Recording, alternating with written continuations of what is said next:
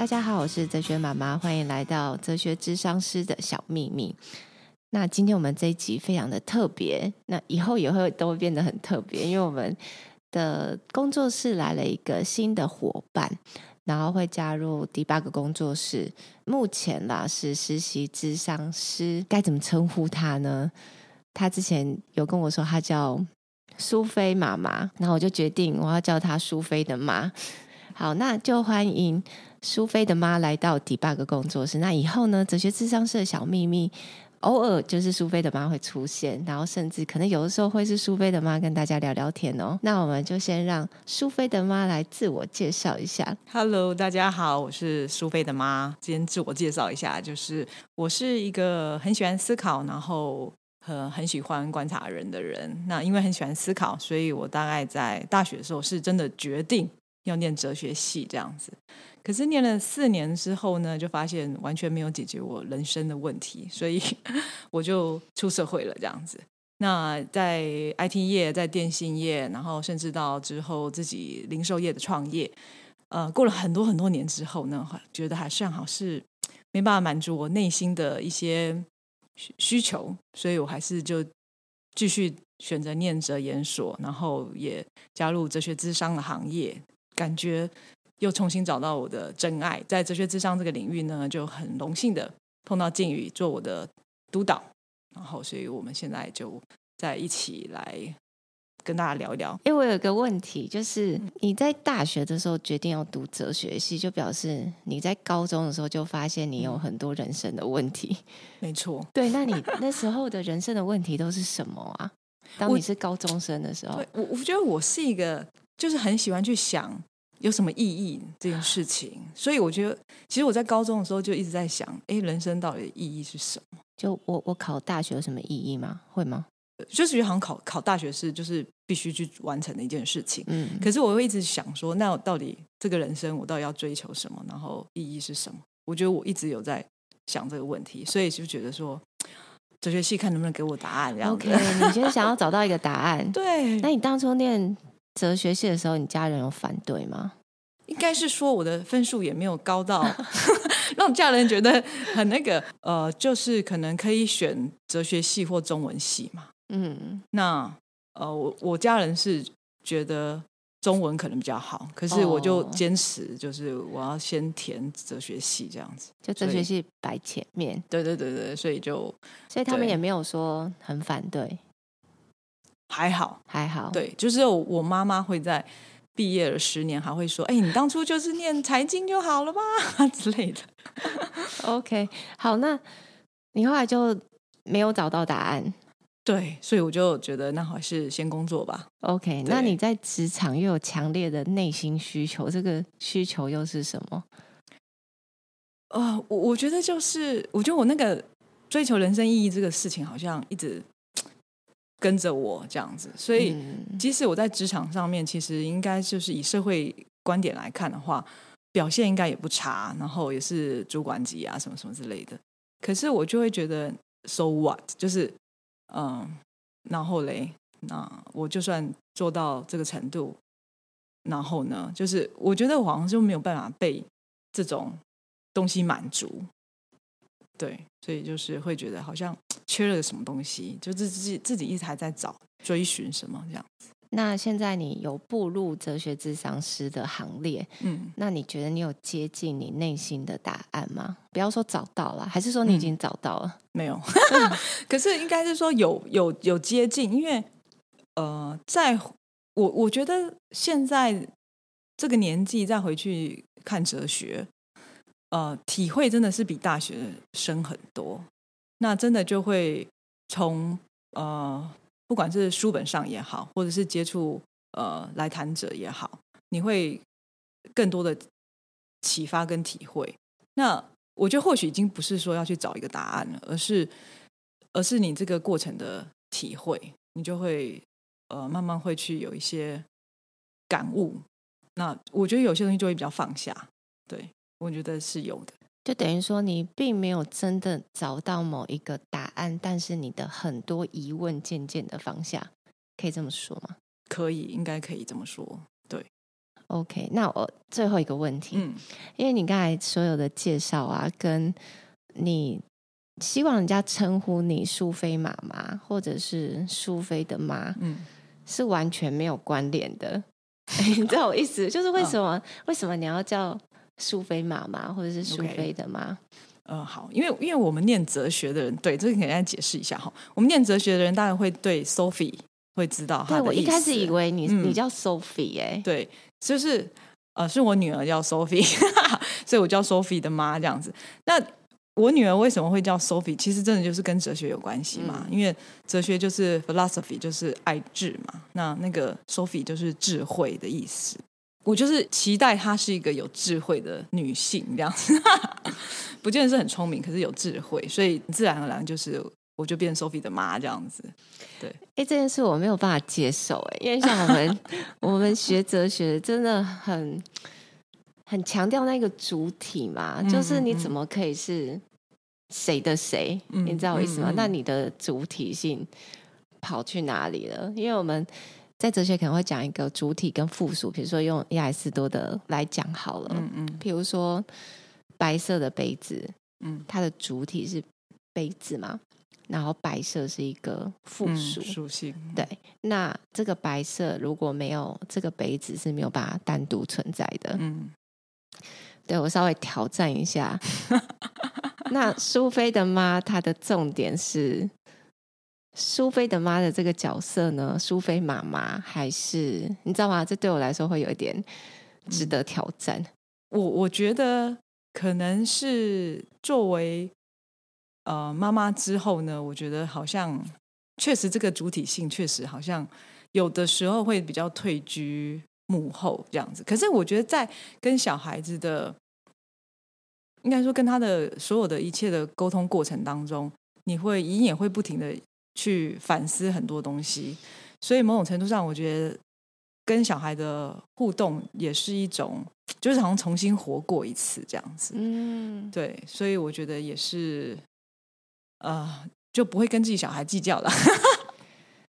好，所以应该说，苏菲的妈会是一个你的新的面相。然后这个面相反而会让你去思考很多关于你自己的事情，甚至是你的价值观，以及你要怎么去行动，或者是栽培一个孩子。会，对，所以他可能又开启了另外一个点，或者是面向关于你自己。然后你从这个点开始，又有一个新的生命。是，真的是，嗯，嗯，所以其实还是对你来说还是非常主体性的啦。感谢你的结论，非常好，帮我带出来。对，那如果是这样，你觉得你会怎么介绍你自己？因为你是哲学妈妈。呃，我不知道我有没有在其他节目当中介绍为什么我叫哲学妈妈。那这个。名称其实不是我自己取的，就是我生小孩之后就跟一个朋友分享，说我想要继续做智商啊，做哲学，但是我又是妈妈的身份就被卡在中间。他那时候就跟我讲说：“哎，你就叫哲学妈妈就好了。”嗯，那我也觉得这个名字超可爱的，而且那时候有一个网红刚。热门是那个理科太太嘛，嗯嗯，那时候啦，所以好像哎，理科太太哲学妈妈就有点 follow 这个潮流，嗯，讲到我我那时候也是呃很接受这个小小的外号，然后那时候都还没有 debug 工作室，那我就开始画一些小图跟写文章，嗯，那我其实是有一个历程的，因为就像那个。所有可能念哲学都会有一个同样的毛病，会追求一些意义啊，然后人生有很多的问题，嗯，可能对于自我实现跟价值这件事情都会非常的在意，嗯。那我在生小孩之前，其实我一直都觉得我有在自我实现，然后我做我觉得我喜欢做的事情，很重要的事情，很有价值、很有意义的事情。可是当我生小孩之后，这些事情我其实都没有办法去做了，嗯。那我就觉得。我已经不是我自己了，然后我好像真的就像是谁的妈妈一样，嗯，然后我没有办法自我实现，那我活在这个世界上还有什么价值吗？然后其实我可能也是产后忧郁症啊。我之前有提过，其实我生完小孩有产后忧郁，就有一段时间的自我怀疑。嗯哼。所以其实哲学妈妈这个名词对我的意义，就是那个哲学可能是某一个部分我自己的主体性。嗯。然后我本来看重、我喜欢、我想要做的事情，可是当我成为一个妈妈的时候。这个历程是有很多的矛盾跟冲突的，然后以及自我怀疑，嗯、但是其实跟那个苏菲的妈有点相似。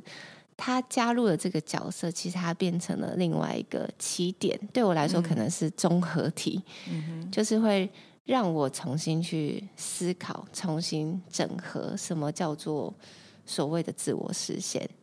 然后，当了你有家庭，然后你有这个身份，那你的价值意义跟自我实现又会是什么？所以，这对我来说，它不是只有正向的，它可能有矛盾跟冲突，有自我怀疑。可是，我觉得那反而也是很符合我自己的状态。嗯，就是在混乱当中，然后找到一个方向。对，所以哲学妈妈对我的呃典故啦，哲学妈妈的典故大概是这样子。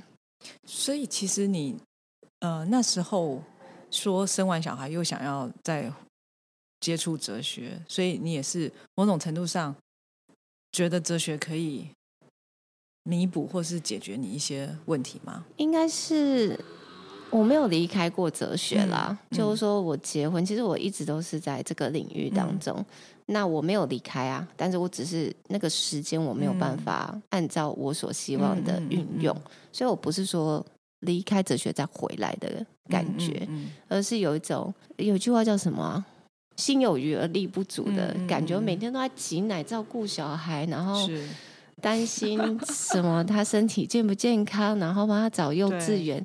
就是你有很多的时间跟精力，而且大家会一直批评说。你什么没做好？你哪个没做好？你应该要怎么怎么样？嗯嗯嗯。嗯，然后我就去做了一件我好像非常不擅长的事情的，嗯，感觉。嗯、对，所以应该我没有离开哲学，而是说在那个时期，我产生了一个自我怀疑跟矛盾。嗯，然后觉得我好像失去自己了。是，那心力大部分都会完全会必须在关注在另外一个事情上面。对，因为我们聊到这边就觉得。自我介绍还蛮有趣的，其实我们这集本来要聊别的，对吧？对啊，但是我们我们已经聊了很久自我介绍，真的，我们这一集聊到这边就已经超过时间了吗。好，所以讲到自我介绍啊，我觉得大家都会有那个很多很多自我介绍的经验嘛。嗯，那苏菲的妈是一个喜欢自我介绍的人吗？啊、呃，不喜欢。好像没有人喜欢自我介绍，应该偏少吧？对啊，大家好像都不是那么喜欢那个 自我介绍哈。可是，可是好像这是一个难免必须要要。那为什么为什么要自我介绍？哎，讲到那个自我介绍啊，我就想到一个小故事，就是我之前啊，在那个呃，在一个场合碰到一个朋友，然后呢，他就因为他刚好他的呃女儿也在附近，然后。大概是一个小五的女生吧，然后他就把她叫过来说啊，叫阿姨。然后因为已经小五了，所以他就说：“那你自我介绍一下这样子。”然后他女儿很有趣，他就说：“哦，我是人。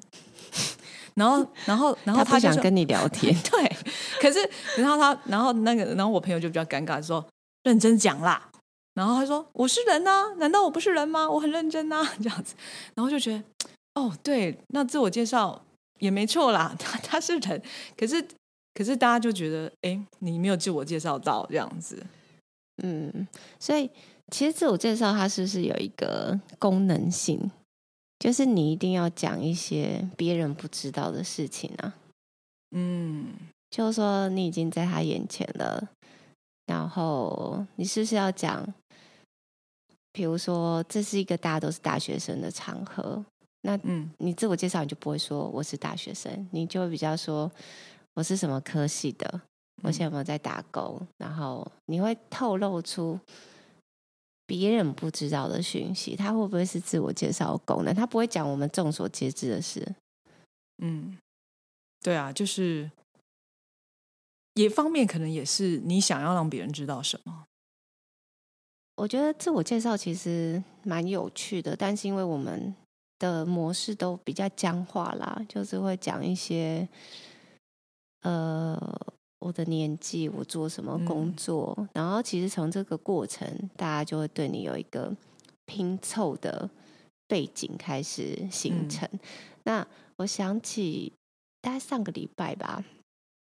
啊，一两个礼拜之前，我参加一个尾牙，那那尾牙很特别，就是它是有一个传承的意味的，所以它会有一个比较资深的，他叫桌长，然后他也是蛮有工作成就，然后他就会带着一群年轻人，然后这群年轻人，呃，大概就三四十岁，然后可能他的事业才刚发展啊，然后很有想法，做了各式各样的事情。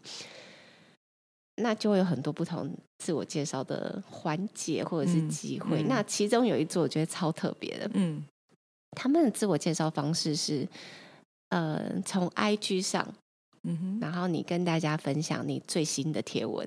哦，对，那其实每一个贴文它可能都会有一个故事，嗯，嗯嗯，有一个事件。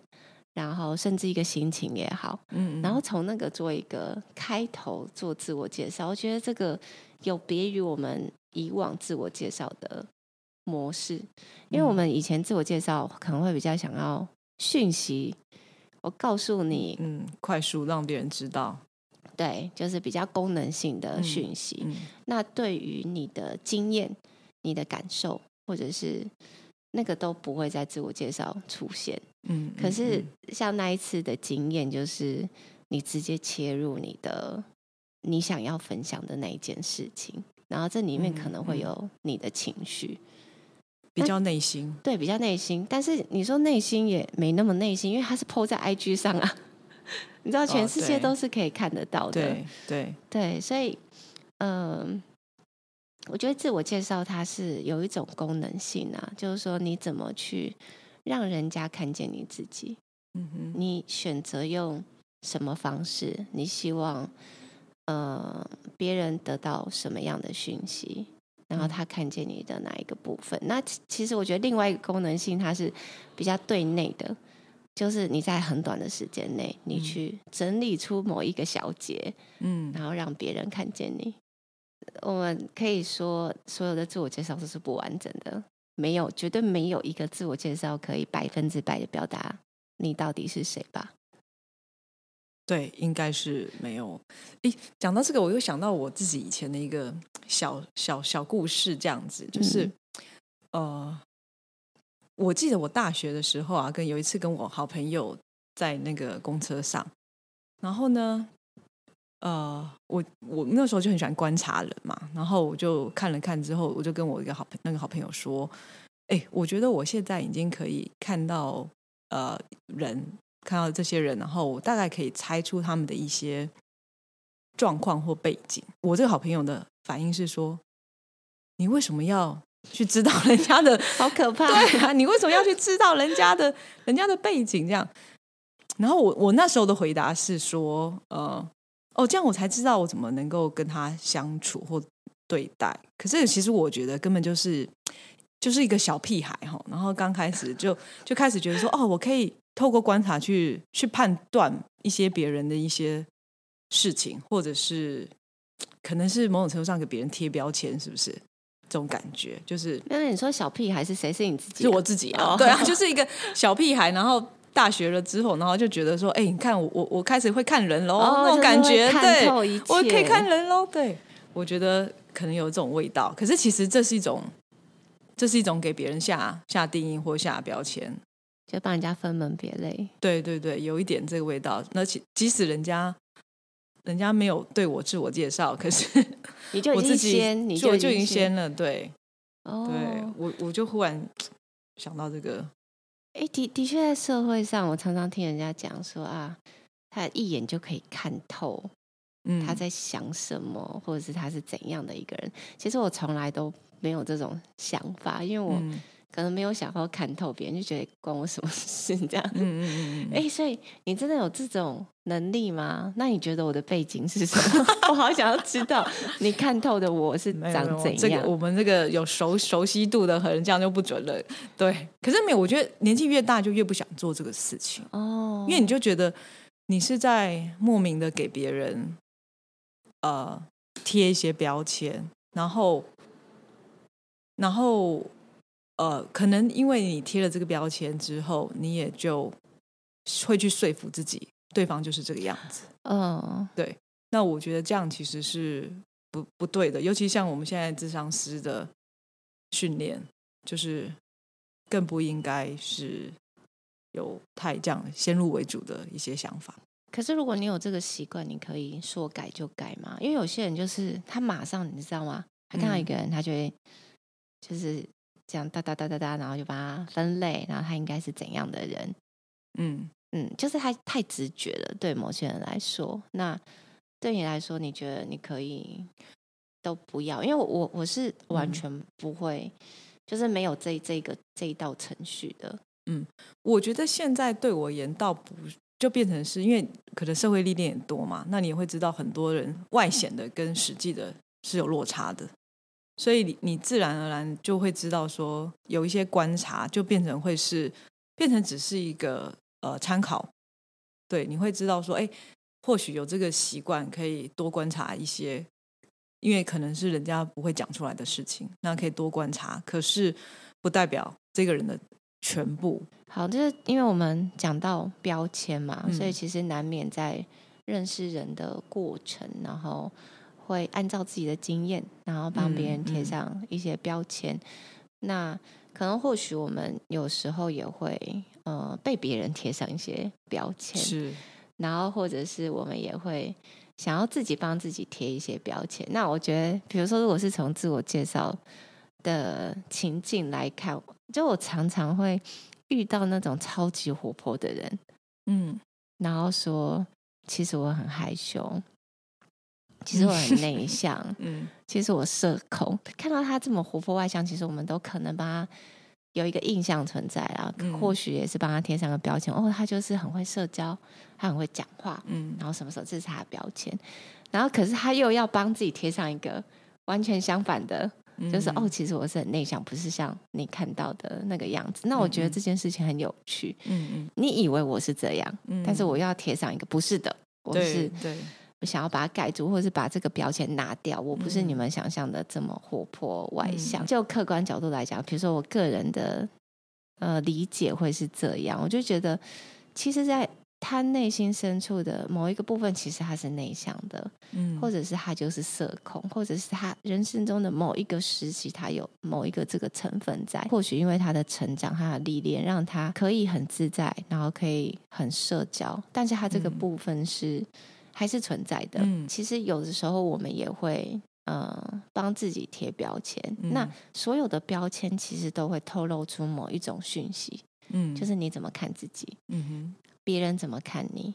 你已经变得这么会社交，这么外向，你为什么又要说自己很内向？就是你会想要让大家知道你有这个面相。对，你有你有这个面相。嗯，所以我觉得标签。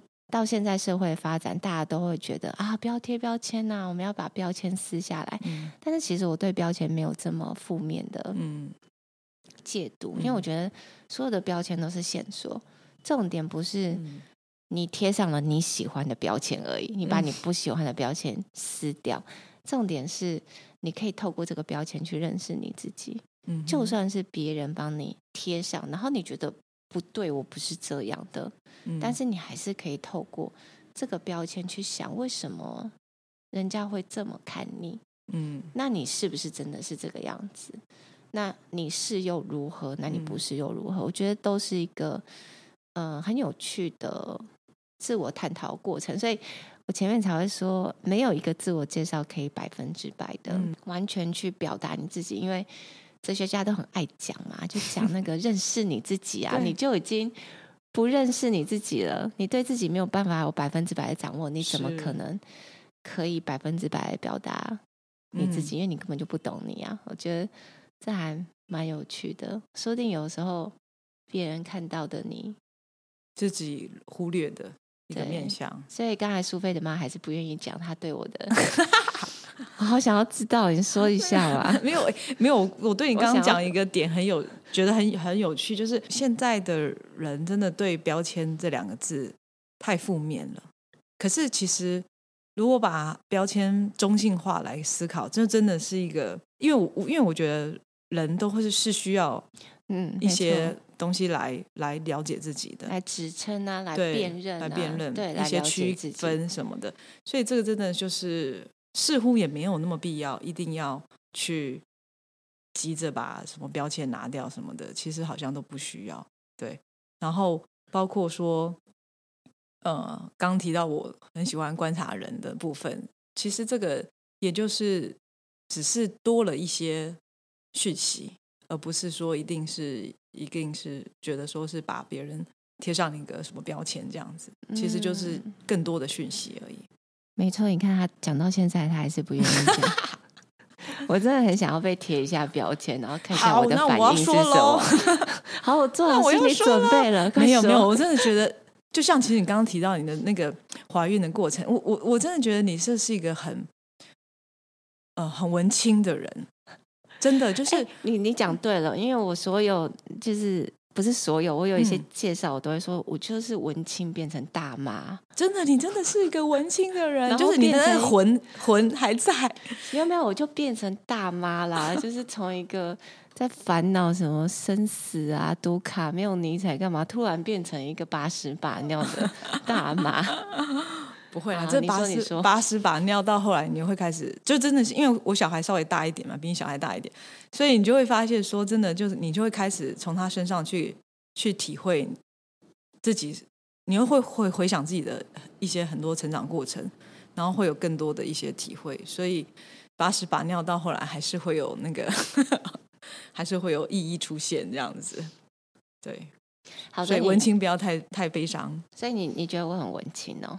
哦、呃，可是应该是说呃非常理性的文青，因为有的时候哎，像文青的标签是不是？文青的标对，文青的标签是常态，对对对。可是不是，是非常理性，而且非常有呃，应该是说，我觉得你的文青是包含的意义是，是因为你看了很多很多的书，然后很多体会。然后都会把它融入在你的呃对人的体会上面，所以这在你的智商过程当中都表现的非常的淋漓尽致，就非常棒。这样可以吗？感谢你，好像我就是硬要人家夸奖我一样。没有没有没有，这是真的。呃，我觉得这蛮有趣的，因为就是不同的人会给我不同的嗯、呃、评价或是解读。比如说像大家很熟悉的大叔，嗯，他真的很爱讲我是那个暗黑智商师。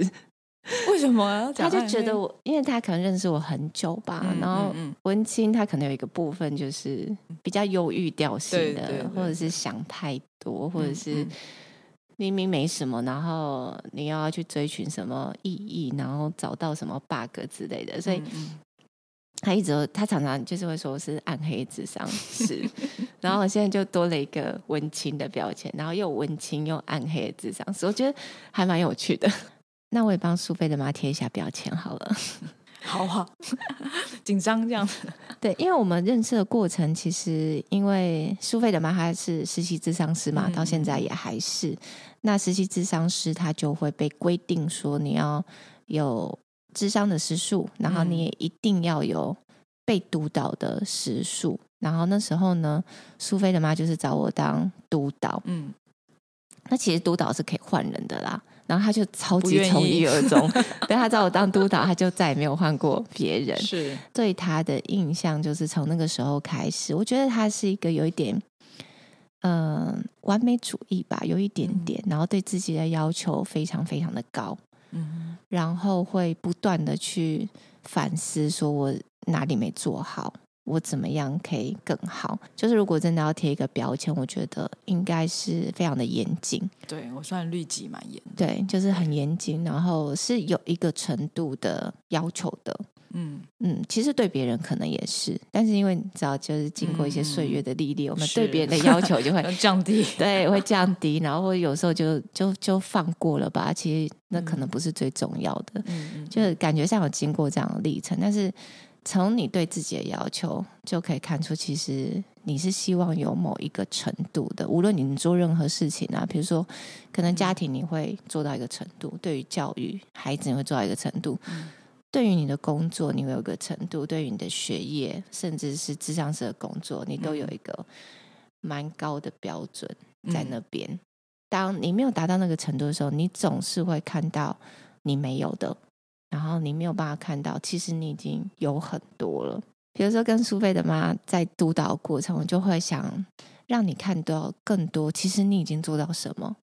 嗯、就是这个焦点是要平衡的。我们督导一定会去看到说，我没有做到什么，我做到什么会更好，对吧？嗯嗯、可是如果是你的话，你的焦点不能都放在这边，这样子的发展可能就会有一点失衡。